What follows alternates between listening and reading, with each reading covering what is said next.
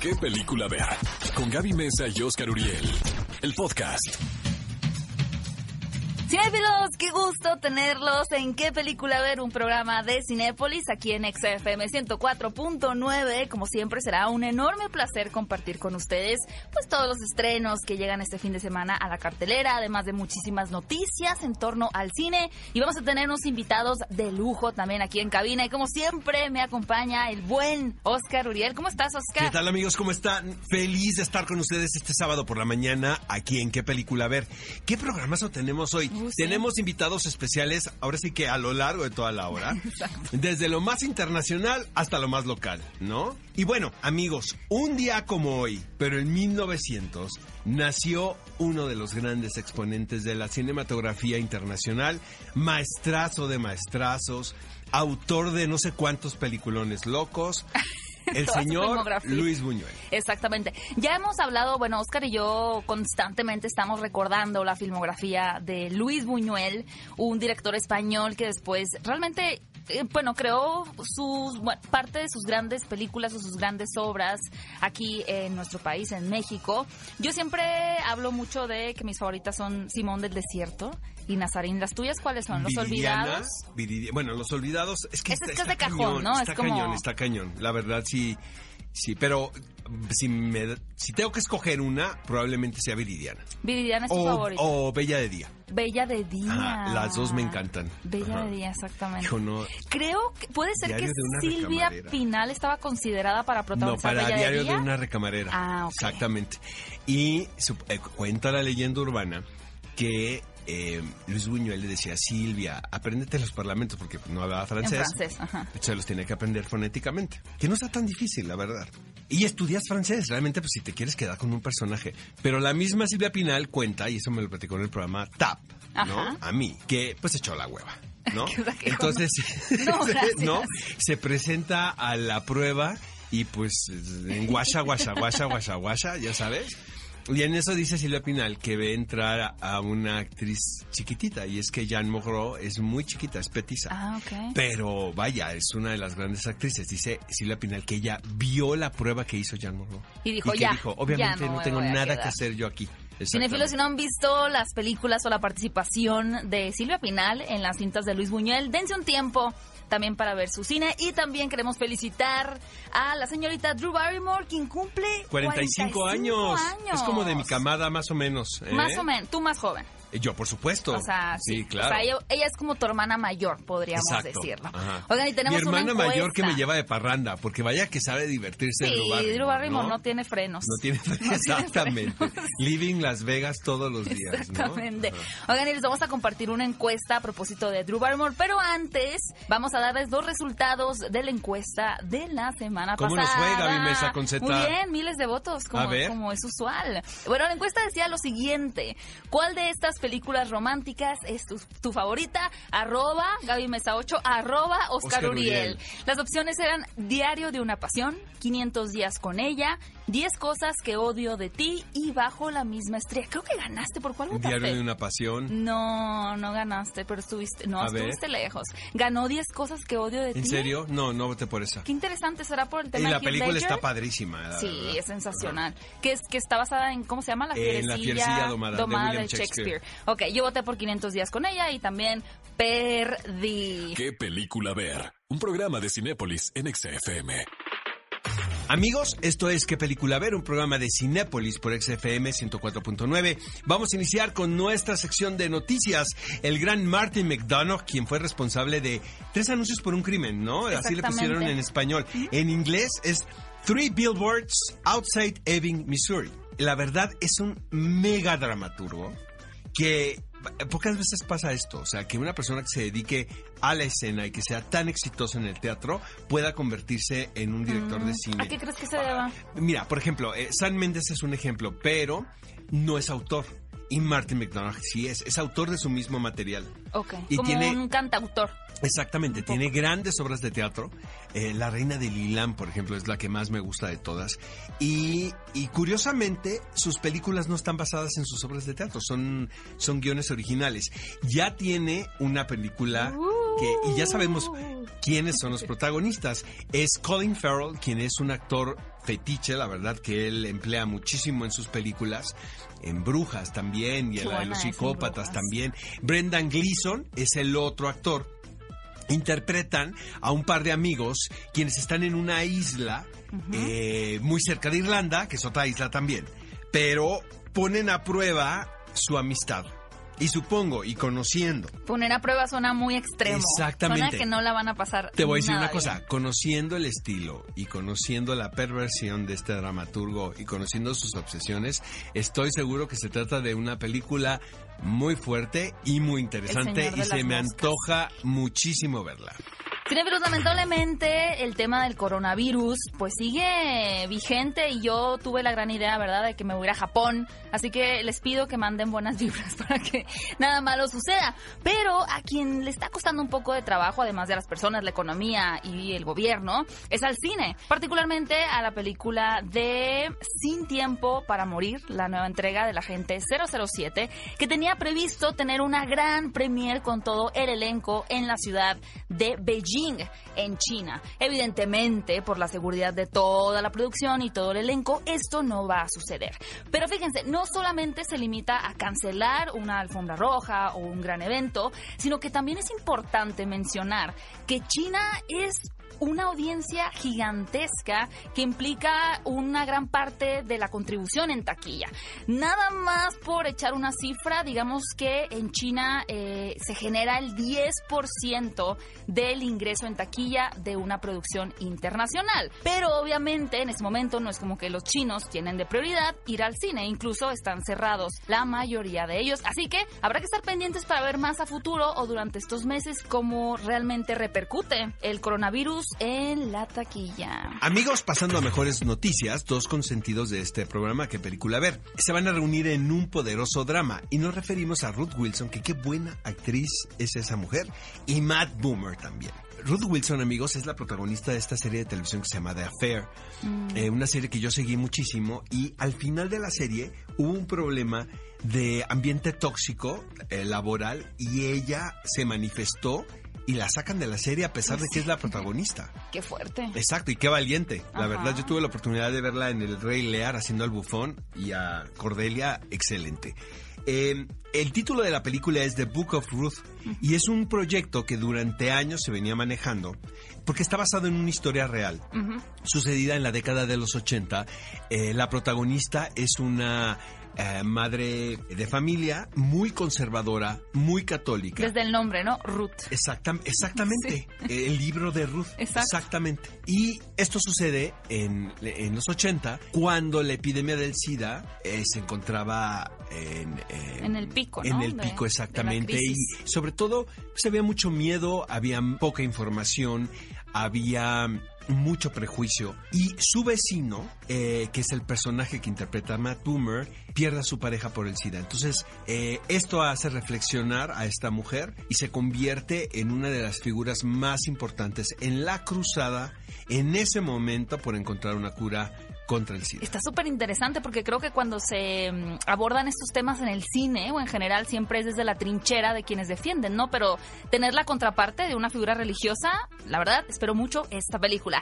Y fíjense, eh, tenemos esta noticia de que por primera vez se van a reunir los actores Bruce Willis y Megan Fox para una cinta de acción dirigida por George Furla, quien ha sido productor de muchísimas películas, creo que casi 100 ¿no? Oscar, como Rambo, eh, Guns con Denzel Washington y Mark Wahlberg, pero ahora él sería director por primera vez o como se le llama también por acá, sería su ópera prima. Ahora, si ustedes, o bueno, yo al pensar en esta combinación de Bruce Willis y Megan Fox, yo sentiría que ya lo había visto.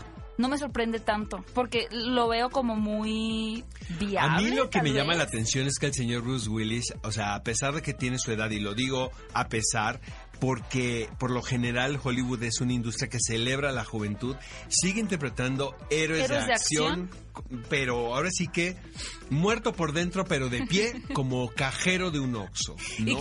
Con una dignidad de verdad de aplaudirse. Bruce Willis. Eh, ahora aquí comparte créditos con Emil Hirsch, quien es otro gran actor, obviamente interpretando otra generación. Y quien también está muerto por dentro, pero de pie, es James Corden, ¿no? A ver, es que dice James Corden, amigos, Dice- que no ha visto Cats. ¿Ustedes le creen o no? Por supuesto que, No, no por supuesto sé. que, se, que fue incógnito. Tal Ve, vez dio un pedazo y dijo, ya no puedo más. Te voy a decir una cosa. En la premier fue un escándalo en su momento porque él hizo la alfombra roja.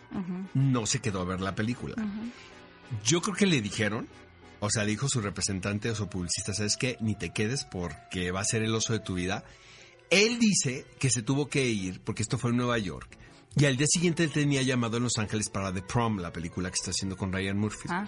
Entonces, este, él insiste que no ha visto Cats, cosa que si nosotros la vimos, Aparte, cuando la vea, si la llega a ver, ¿qué va a decir? Ya la vi, no me gustó. Sí, ya se burló él mismo junto a Rebel Wilson en, en los Oscar. Ya, ya, ¿qué más le queda decir? Pues creo que ya todos estamos en el Pero entendido que mira, es un fracaso. exacto, o sea, se burlan los cómicos. Pero, por ejemplo, no creo que a Yuri Dench y a Ian No, McKellen les parezca muy chistoso que la gente diga que fue la peor película del año. Que cosa, que es una cosa que yo no creo.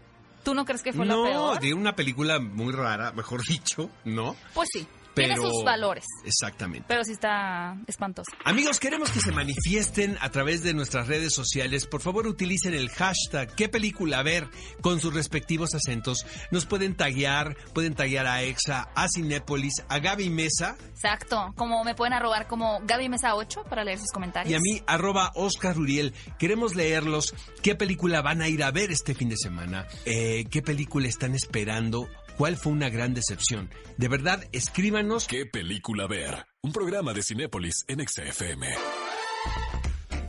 Estamos de regreso en qué película ver un programa de Cinépolis por ExaFM 104.9 y ha llegado el momento de platicarles cuáles son las películas que van a llegar este fin de semana para que ustedes vayan y disfruten en compañía, solos, como ustedes prefieran. Llegan la combinación de palomitas en Cinépolis que le gusta a Oscar, que que es... es la light, mitad light, amigos, y mitad con caramelo. Así de bizarro. Porque miren, si se están No me da comiendo... culpa, pero no. exactamente, exactamente. Es para todos los culpígenos como yo. Culpígenos. Se comen las dulces y dices la cantidad de azúcar que estoy ingiriendo, pero luego agarran una light y dicen, no, es que estoy a dieta. Y luego te enfadas de la light y vuelves a agarrar otras El ciclo de la vida, bonche, tal El ciclo de la vida tal cual. Muy bien. Y así bajita la mano, ahí va el tambo grande. El equilibrio. Exactamente. Bajita la mano, ya no hubo palomitas en el, en la- en el extra grande. ¿no? Y cinéfilos, déjenme contarles que la opción definitiva este fin de semana, si se van a ir en familia al cine o quieren ver una historia muy conmovedora, es El llamado salvaje, dirigida por Chris Sanders.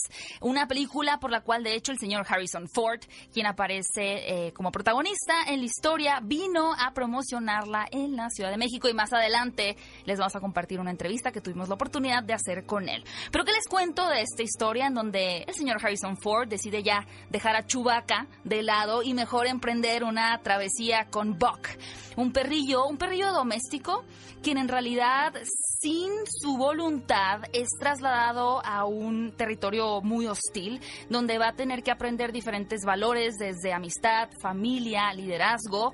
No se trata de una película donde veamos al perrito en una situación tierna, como lo son películas al estilo de Mi amigo Enzo o Marley y yo, sino que aquí va a ser un crecimiento real para, para el perro, donde se en- enfrenta situaciones complicadas. Ahora, es una adaptación de un clásico escrito por Jack London. No es la primera vez que se lleva a la pantalla grande, así que si ustedes decían, ¿por qué Harrison Ford quiso involucrarse en una historia de un perro? Porque en realidad actores de la talla de Clark Gable o incluso de Charlton Heston también han sido protagonistas. Y como les comenté, el señor Harrison Ford se dio un paseo por la Ciudad de México para promocionar esta película. Tuve la oportunidad de platicar con él. Es, es realmente un gusto porque da muy pocas entrevistas, entonces me sentí bastante privilegiada de poder traerles a ustedes esta entrevista en exclusiva para qué película ver. Vamos a escuchar un poco de lo que me contó.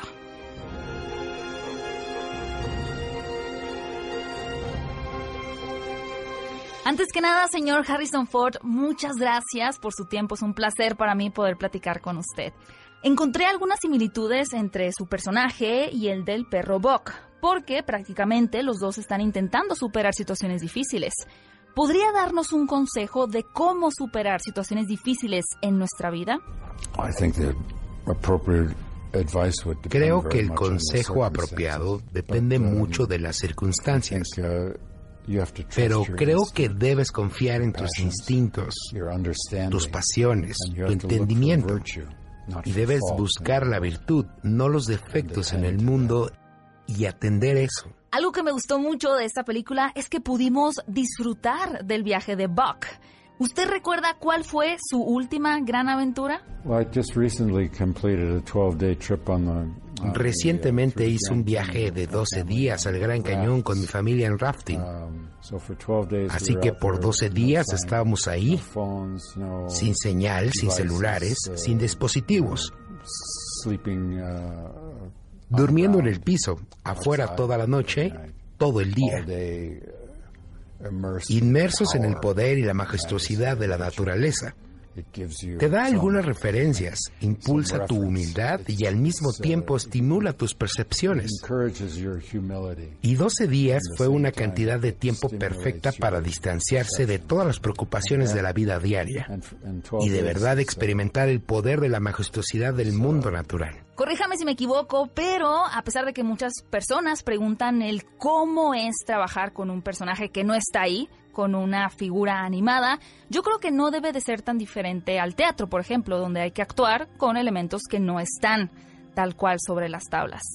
¿Es así o sí le costó trabajo imaginar a Buck? Uh, Ese es el trabajo de actuar, es pretender. No le digas a nadie. No fue difícil, fue divertido. Fue un placer, fue un reto. Uh, También estoy muy satisfecho con la manera en la que resultó. Otra cosa que rescato de esta película es el trabajo en equipo y la idea de el liderazgo. En su trabajo profesional, ¿le gusta ser líder o prefiere ser guiado por alguien más? A mí me gusta colaborar. Me gusta ser parte de un grupo de personas trabajando para solucionar un problema. Me gusta el liderazgo que inspira y se queda atrás. Muchas gracias por su tiempo, señor Harrison Ford. Ha sido un gusto para mí platicar con usted. Lo que es interesante, eh, Gaby, aquí es ver una personalidad como Harrison Ford envejecer con esta dignidad y esta gracia. Interpreta aquí un personaje, pues, de un, tipo malhumorado, ¿no? Que le viene perfecto. Cascarrabias. Eh, cascarrabias y definitivamente Harrison Ford es un es una estrella de cine que tiene un carisma nato que ni siquiera tuvo que trabajar él realmente ni siquiera quería convertirse en una superestrella. ni modo. Exactamente. A ver si aplicas el ni modo. O sea, era tan carismático, tan agradable y tan efectivo en, en el cine que ahora sí que sin querer queriendo se convirtió en una estrella. Exactamente, y para celebrar con ustedes cinéfilos, como recordarán en el episodio pasado, les dijimos que guardaran su boleto de cine cuando fueran a ver la película del llamado salvaje porque tenemos un gran regalo para ustedes. Aquí les va la dinámica. Primero les voy a contar que el regalo son tres pósters de la película. Hasta ahí todo bien, todo normal, todo tranquilo. Pero están autografiados por el mismísimo Harrison Yo ya traigo aquí mi boleto. Es que la fui a ver, la fui a ver ayer en el estreno. Tú quieres el póster autografiado Yo por el Harrison póster Ford. autografiado de Harrison Ford. Bueno, vamos a darle la oportunidad a los cinéfilos para que participen en esta dinámica muy Nada más hay dos amigos, no son tres, ¿eh? ya les bajaste Es que no uno. contaste bien. Son Ah, dos sí, nada aquí estoy viendo más, bien ya. Ok, dos. No, sí son tres, ¿eh? No, no, no le crean a Oscar. Lo primero que tienen que hacer es utilizar el hashtag ¿Qué película ver? con sus respectivos acentos y responder la siguiente pregunta. ¿Cómo se llama el perro que acompañará al personaje que interpreta Harrison Ford en El llamado salvaje? Después agrega una foto o una captura de pantalla de tu boleto, si lo compraste vía digital, como prueba de que viste la película o la vas a ir a ver este fin de semana. Súper sencillo, sigan estos tres pasos y no se pierdan la oportunidad de participar por este póster de su más reciente película que puedes tú ir a disfrutar desde este momento con toda la familia en cualquier sala de Cinépolis. Amigos, para un público más adulto está buscando justicia. Just Mercy en inglés. Esta película estrenó en la pasada edición del Festival de Cine de Toronto. Eh, realmente es una película muy interesante con actuaciones muy poderosas. En particular, Jamie Foxx creo que hace una caracterización espectacular. Eh, ¿De qué va la película, amigos? Es un joven eh, quien obtiene una eh, beca para estudiar en la Universidad de Harvard, un joven afroamericano. Eh, obviamente cuando estudias en una academia como esta, inmediatamente las ofertas de trabajo eh, llegan a ti cuando sales, porque precisamente el prestigio que tiene la universidad es tan grande. Eh, este personaje, teniendo la posibilidad de trabajar en los bufetes jurídicos más exclusivos que hay, decide irse a laborar pro bono a Alabama para defender a todos aquellos hombres o mujeres de color que están eh, recluidos en las cárceles y que cuyos juicios no han sido del todo justos, ¿sabes? Em, que ha habido mucha anomalía. Lo que es tremendo de esto es que es una historia, una anécdota basada en un caso real, obviamente, donde ves la cantidad de injusticias que se cometen a partir del prejuicio racial. Claro. Y, y son historias que vemos desde, caray, desde los 50, eh, To Kill a Mockingbird, por Que de ejemplo. hecho hace bastante referencia a esa película, exactamente. ¿no? Que, que siga la necesidad de tenerse que contar una y otra vez, habla que como sociedad hemos evolucionado muy poco. Eso es lo que yo creo. La película realmente logra hacer conciencia, es una película muy entretenida, pero sobre todo es una película con un discurso muy poderoso con respecto al prejuicio. Una gran opción este fin de semana llega a la cartelera titulada Las olas, es dirigida por Trey Edward Schultz. Esta película se estrenó en Toronto el año pasado y la comparaban al fenómeno que había ocurrido con Moonlight, porque son películas eh, de alguna manera un tanto discretas, no tiene este aparato publicitario detrás. Y de repente las presentan en un festival como Venecia, por ejemplo, o Telluride y llegan a Toronto ya con pues con, Con mucho ruido exactamente con mucho ruido alrededor. En esta ocasión realmente pues muy bien merecido porque se trata también y volvemos al mismo tema es una familia norteamericana eh, de color y podría ser como la historia de una familia de tantas porque es una es un clan que vive en una clase media media bien acomodada media alta casi podemos decir eh, y sin embargo una serie de malas decisiones que eh, Que toma es que no les es quiero contar misterioso. más porque se los voy a revelar pero Hay una el mala hijo, decisión ajá, involucrada. el más grande de, de la familia eh, toma una serie de malas decisiones que finalmente derivan que ese núcleo que aparentemente era tan es- tan sólido pues eh, se deshaga entonces eh, vemos a los otros miembros de la familia tratar de buscar un- una salida a su realidad eh, y finalmente la película va del poder de los lazos familiares, Familiares. y tan cursi así como del amor. es mi buena opción este fin de semana. También otra de las opciones que tienen, diferente a tal vez una película como más hollywoodense, es Love Me Not de Luis Miñarro. ¿Tú la viste, Oscar, ya esta película, verdad? La verdad, Gaby, es, no sabes qué película tan más sugestiva porque es, es muy extraña. La verdad, como catalogar este título dentro de los géneros que comúnmente nosotros asociamos a los drama, títulos comedia. es, es casi imposible porque de repente estás, tienes la sensación de que estás viendo un melodrama y luego dices, no, esto es una comedia.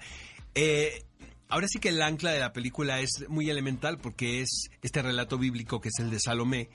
Eh, trasladado a Medio Oriente, al desierto. Entonces, eh, si ustedes recuerdan, amigos, en la historia original Salomé, ella hace un gran baile, una gran danza que se le ofrece a su padre, al rey Herodes. El padre, en agradecimiento, porque pues, la había pasado muy bien y la- los invitados estaban muy bomba. contentos en la fiesta, le dice qué es lo que quieres y ella pide la cabeza del Bautista, de Juan el Bautista, porque ella tenía una obsesión particular con este personaje y él la rechazaba por completo. Y al, al rey no le queda de otra más que dar, porque pues era su palabra.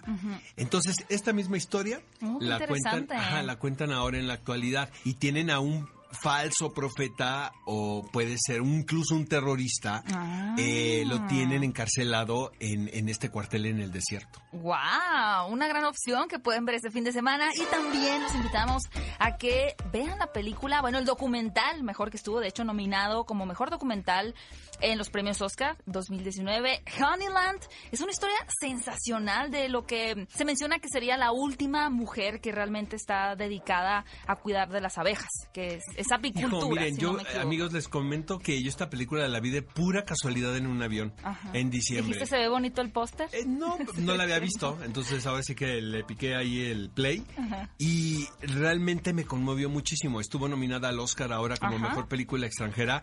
Es una historia hermosísima de este personaje muy particular porque es una mujer que se dedica a la apicultura, que es una labor Que muy difícil, ¿no? Es muy difícil. Muy ruda y romántica al mismo tiempo. exactamente, como que tiene un lado muy fuerte que es lidiar con las abejas, Claro, sí. no con los enjambres y por el otro, ¿qué es lo que producen? La miel. Sí. ¿No? A mí me encanta. Pero esta mujer, obviamente, la- lo que la tiene atada aparte es la relación con su madre, que su madre está enferma. Entonces, todo esto está situado en las profundidades de los Balcanes y realmente son comunidades eh, muy atípicas y que de alguna manera, aunque nosotros podemos encontrar ciertas similitudes, también tienen unas diferencias muy marcadas, ¿no? Culturalmente hablando. Pero es una película que recomiendo muchísimo, Juan Ilan. Y como siempre en Cinépolis les tenemos una opción terrorífica y chequen nada más este título. Si ustedes creían que ya se habían deshecho del personaje de Sadako, conocido en esta adaptación hollywoodense como Samara Morgan, pues están muy equivocados, porque tenemos el aro capítulo final en una versión japonesa. De hecho, dirige Hideo Nakata, quien fue pues la mente maestra detrás de la primera entrega del aro, la versión japonesa que quienes la hayan visto saben que es realmente espeluznante. Y lo que propone él en esta entrega final es una resurrección de cierta forma del espíritu original de Sadako en una nueva niña, es decir, que simplemente no te puedes desprender de esta maldición. Y a pesar de que dos décadas más tarde de que vimos esta película, la original en el 98, y a pesar de tener también 10 entregas, reboots, secuelas, precuelas y demás, esta sería aparentemente el fin definitivo. Y hay que mencionar también que es una adaptación de una novela eh, llamada Tide, que se publicó el pasado año 2016 con un nuevo punto de vista de esta maldición. Amigos, si llega una película mexicana a la cartelera, no es una comedia romántica, se los advertimos. Se trata de un drama muy interesante y esto nos llama la atención porque porque es original. Eh, de alguna manera son dos parejas, eh, son dos primas eh, que están respectivamente casadas y un día deciden en el baño, pues cambiarse, o sea, Tú te quedas con mi novio exacto, y yo o con sea, el hacerle al swing. al Sí, swinger, swingers, ¿no? ajá. Exactamente. Pero Eh, fresa, ¿no? O sea, su intención era como más inocente. Pues no, ni tan fresa, porque No. cada quien se va con el otro. Ah, entonces no eh, nada toman fresa. un coche y se sucede un accidente. Pero lo que está muy interesante de esta película es que te cuentan las dos posibilidades. O sea, ¿qué hubiese pasado si eh, uno de los coches se accidenta y qué hubiese pasado si el otro es el que se hubiera accidentado? Mm. O en los dos accidentes mueren los dos tripulantes de los automóviles. Ah. Entonces, de alguna manera son dos eh, lutos distintos. ¿Y qué pasa con los otros personajes? Qué tragedia. Qué Esto mala idea es tuvieron dirigido esas por. Salomón Askenazi. Amigos, más adelante va a estar aquí incluso el mismo Salomón Askenazi y dos de sus protagonistas y ellos nos van a tratar de explicar de qué va dos veces tú. ¿Qué película ver? Un programa de Cinépolis en XFM. Los protagonistas, sus creadores, de la pantalla grande a tu radio. La entrevista en ¿Qué película ver? de Cinépolis en XFM. Amigos de ¿Qué película ver? Tenemos invitados especiales aquí en la cabina y nos acompañan ahí Dávila, Daniela Disi y Salomón Askenazi. Bueno, niños, vamos a hablar de esta película que se llama Dos veces tú. Es una película muy particular. Sí es atípica, o sea, sí no es una historia que comúnmente vemos en la pantalla, ¿verdad? Sí, realmente creo que es una película que tiene propuesta, que fue de las primeras cosas que al leer el guion salté de emoción, ¿no? Que vi que alguien se estaba atreviendo a arriesgarse a sacar algo muy, muy atípico, como lo mencionas, pero con mucho corazón, con mucha profundidad y la manera en la que lo presenta a mí en lo personal me encanta. Oye, pero hay elementos sobrenaturales aquí también, ¿verdad? Sí, es una película que mezcla géneros, ¿no? Es, es un drama con toques de fantasía, misterio, eh, es también un thriller. Eh, siempre quise hacer como algo, algo diferente, ¿no? Como salirme de las fórmulas o de, clavar en un género. Y sí, tiene, es una pel- película que habla mucho de la muerte y del duelo y también se mete en temas eh, metafísicos y de realidades cuánticas. Anaí, ¿a quién interpretas en esta película? Interpreto a Tania Cohen. Es eh, coprotagónico junto con Melissa Barrera, que ¿Qué es Daniela. Melissa Barrera, ya Hollywood, La Raza y varios más, ¿verdad? La descubrimos nosotros en el casting. y de O ahí sea, pero yo la veo en la entrega del Oscar del próximo año. Sí, Digo, sí, si no sí, no nominada, tarda. Pero segurísimo. Sí. Que le está yendo increíble, ¿no? Sí, la verdad es que Melissa, sí, yo cuando estuve, estuve con ella trabajando, me di cuenta, o sea, dije, ella va, o sea, como que va a ser algo Una grande. estrella. Y está bueno que nos, nos tardamos en estrenar para que sea famosa ella. ¿Y viene ahora promoción. estreno? Sí, viene. Qué bueno. Sí. A ver, ¿qué sucede, hombre? Ya cuéntenle la historia. Básicamente se trata de dos primas hermanas recién casadas que son muy unidas, muy amigas. Y en una boda están borrachas, están jugando y van al baño. Se le ocurre a una de ellas salir del baño transformada en la otra, ¿no? Llegar con el esposo de la otra y cambiar de papel, ¿no? Simplemente para, para jugar. Para divertirse. Tienen el poder, ¿no? Ellas dos y, y- y lo hacen. Y los esposos, pues les, les confunde un poquito el juego, pero les gusta y se meten en una fiestota, cada uno con el esposo de la otra. Van a su casa de regreso, manejando el coche del esposo de la otra, echando carreritas. Y de pronto un coche choca y se mata una pareja eh, dispareja y queda viva una- la, otra- prima ajá, con el esposo de la otra. Oye, Daniel, ¿y a quién interpretas aquí? Yo interpreto a Benny. Ajá. Mi personaje de alguna manera acompaña a contar la historia como, como, el, como el esposo de, de- de Tania y esta parte que menciona Salomón que está presente en, en la película que es el duelo y lo lleva de una manera digamos rara mi personaje pero se logra tener como una empatía bizarra de ante la muerte y cosas tan fuertes cada, cada persona realmente reacciona de una manera muy distinta a la otra. Anaí, ¿qué pensaste cuando leíste el guion por primera ocasión? Uy, me encantó. Cuando leí el guion me emocioné, sobre todo porque vi la, la variedad y la, la diversidad que eh, tiene mi personaje Tania. Eh, Salmón, ¿qué podría ser la inspiración de, de esta película? ¿Cómo nace la, la historia? Pues sí, hay muchas influencias, ninguna es tan directa como para mencionarla, pero sí mucho como viene de Tarantino, de David Lynch, ¿no? De Sí, sí, eh, Richard Linklater, de Woody Allen. Y bueno, la inspiración de la historia viene un poquito de mi esposa y su prima, que las conozco muy bien, y que son, eh, o sea, para mí la esencia de la, película es, es contar eh, la historia de, una relación entre dos mujeres que no es la clásica ni ni son familiares y, eh, o hay una amistad o hay un amor entre ellas, sino es como una conexión especial que nada más se da entre primas, ¿no? Que yo siento que es como algo muy como de... Son cómplices, que son como confidentes y de ahí nace un poquito la inspiración. Ya para finalizar, les quiero preguntar a cada uno, porque esto es una costumbre que tenemos en el programa, ¿qué recomendarían al público que nos está escuchando? Puede ser una película de cualquier género, eh, en pocas palabras. Y empezamos contigo, Sam. Ok, yo recomendaría Enemy, Ajá. que es una película de Jake Gyllenhaal que dirige Denis Villeneuve Sí. y que me encanta, que siento que la gente en México no la conoce mucho. Tiene que ver con Kafka esa película, ¿no? Es muy kafkiana, ¿no? Mi querido Daniel. Yo recomendaría Victoria. No menciono al director porque no lo sé pronunciar, pero es una película alemana. Sí, y es un plano secuencia. secuencia hermoso. A ver, ¿qué nos recomiendas entonces, Anaí? Pues iba a empezar a, a- a recomendar una película que estuvo en los Oscars, pero sabes que mejor me voy a ir por una película mexicana. Ajá. Quiero, eh, me encantaría que toda la gente vea Sueño en otro idioma de Ernesto Contreras. Sí, claro, es un peliculón loco, un peliculón y, y sobre todo las directoras este, mujeres que ahorita están alzando mucho la voz eh, en el medio de- del cine en México todas están saliendo con grandísimas propuestas Perfecto. Bueno, niños, eh, les recomendamos que vayan a ver dos veces tú esta película que se antoja muchísimo. Es un título muy sugerente y la verdad rescatamos que sea algo distinto a lo que estamos acostumbrados a ver. Muchísimas gracias por acompañarnos. ¿Qué película ver? Un programa de Cinépolis en XFM.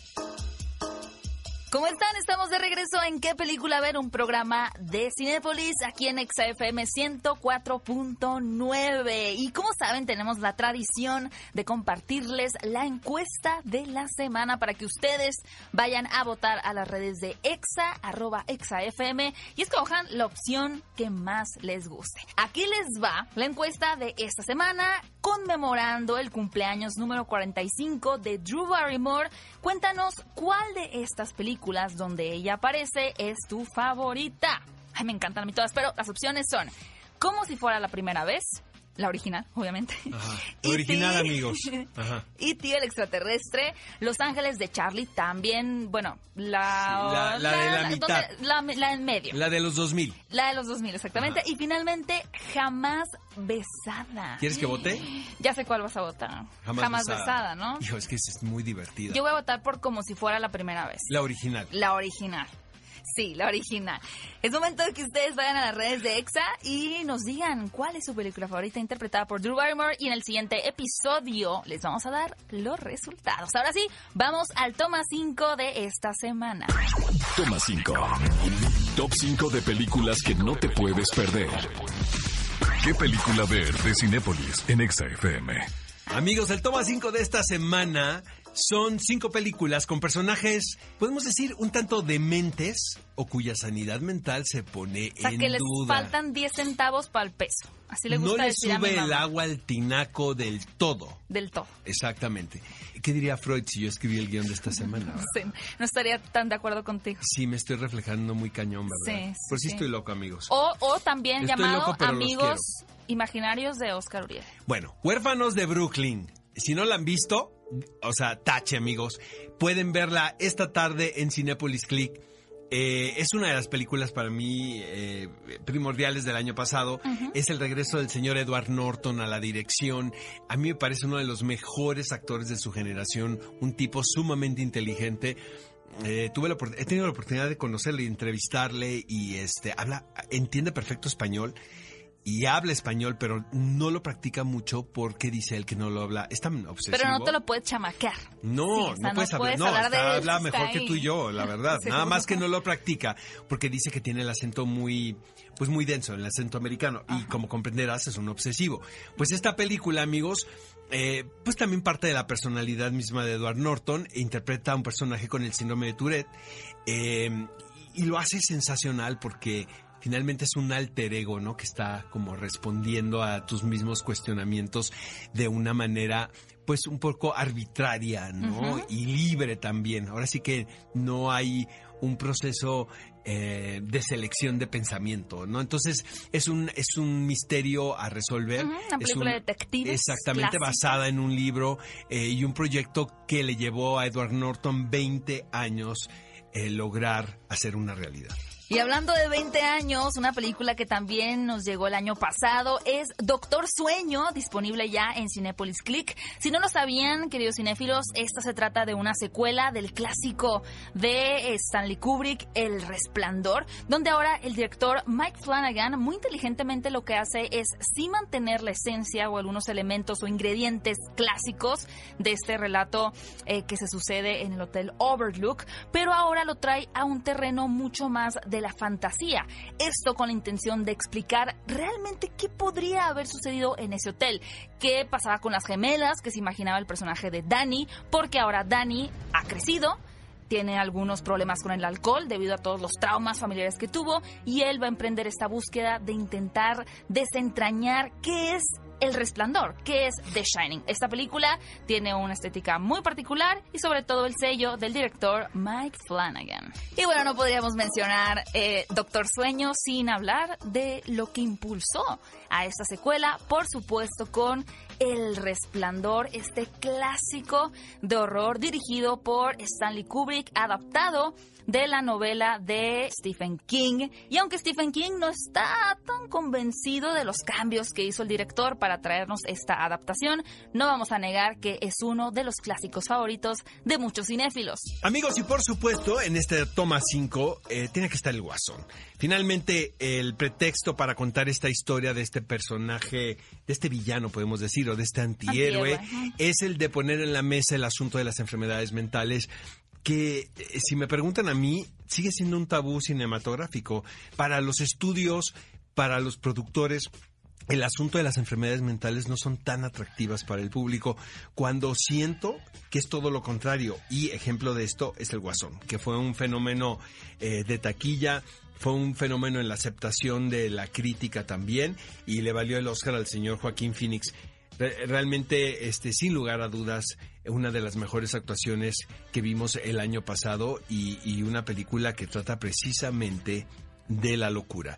Y para finalizar, amigos, con este toma 5, Entre la razón y la locura. A mediados del siglo XIX, el profesor Murray, que, eh, quien es interpretado por Mel Gibson, empieza esta misión muy complicada de hacer el primer diccionario que reúne a todas las palabras. Imagínate eso. Eso sí está Todas para las la palabras de habla inglesa. Entonces, imagínate el trabajal. Sí, ¿no? Eh, necesitas tener vocación para hacer eso. Jamás pensó este personaje que su aliado, interpretado por Sean Penn, estaría recluso en un hospital psiquiátrico. es que para realmente dedicarte a buscar palabra A por mí, palabra, la verdad, definición. no me parece tan bizarra la dupla. Claro. Y, eh, necesitas una persona rayando en la locura para verte fascinado en esta labor. Que- ¿Estás y- de acuerdo? Sí, y lo interesante de esta película es que evidentemente los académicos no van a estar muy contentos de que un colaborador que estaba acusado de asesinato, pues sea quien forme parte de un Uno de los proyecto tan- autores tan del eh, importante. primer diccionario de Oxford. Exacto. Fíjate que esta Mm, película tuvo muchos problemas en el rodaje, el, al grado de que el director original tuvo que abandonarlo y lo sustituye el guionista y todo fue, supo- supongo que ya tenían sus problemas, pero realmente la gota que derramó el vaso es que los productores, entre ellos Gastón Pavlovich, eh, no le permití, no permitieron, porque es una cuestión de logística y de costos, cosa que yo entiendo perfectamente, rodar en, en la Universidad de Oxford Ah, ok. quisieron ellos simularlo en otro lugar, cosa que al director no le pareció, porque él quería autenticidad en el asunto. Mm. Entonces ahí hubo una estira y afloje, pero finalmente la película la pueden ver en Cinepolis Click. ¿Qué película ver? Un programa de Cinépolis en XFM. Amigos, esto es ¿Qué película ver? Un programa de Cinépolis por XFM 104.9. Bienvenidos al clásico de la semana.